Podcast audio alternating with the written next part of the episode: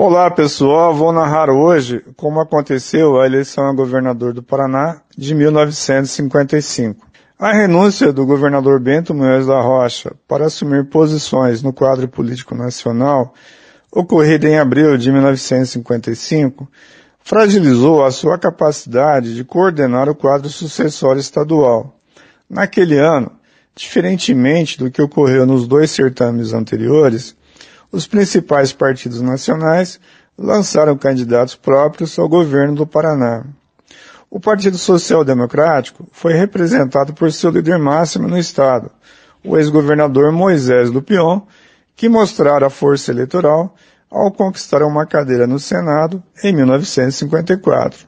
A União Democrática Nacional apresentou o senador Otto Mader. O Partido Social progressista foi representado pelo deputado federal Luiz Carlos Tourinho.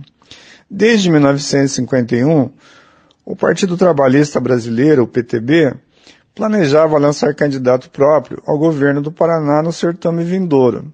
O nome mais cotado era do senador Abilon de Souza Naves, homem de confiança de Getúlio Vargas e de João Goulart.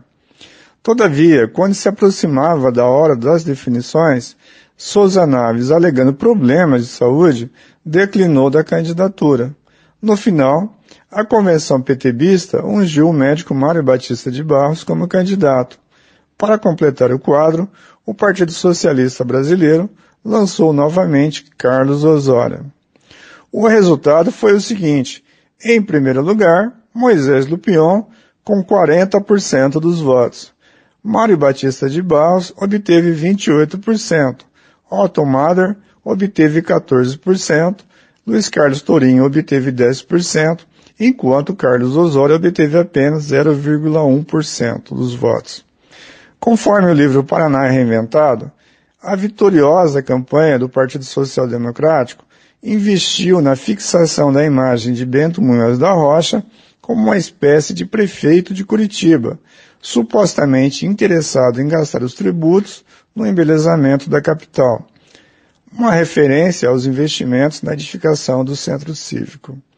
Além disso, segundo o historiador Alessandro Batistella, Moisés Lupion sagrou-se vencedor utilizando-se habilmente do discurso de que resolveria o problema fundiário dos poceiros, fornecendo-lhes escrituras definitivas nas regiões oeste, sudoeste e norte do estado, além de prometer mais investimentos em estradas, energia e outras obras de infraestrutura.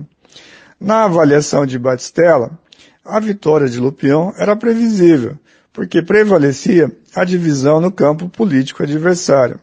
Essa divisão era visível, inclusive, no próprio Partido Trabalhista Brasileiro, cujo candidato chegara em segundo lugar, pois ele não obtivera unanimidade dentro de sua legenda. Por outro lado, o ex-governador Moisés Lupion mostrava força por ainda gozar de prestígio eleitoral, como demonstrou a recente conquista de uma cadeira no Senado por controlar a grande imprensa e deter poderio econômico para financiar a campanha.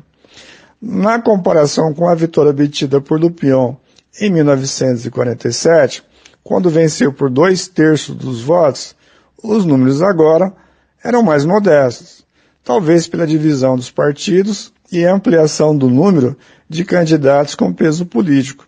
Mesmo assim, Lupion liderou em todas as regiões do Paraná. Aqui é Reginaldo Dias, narrando a história das eleições para a CBN.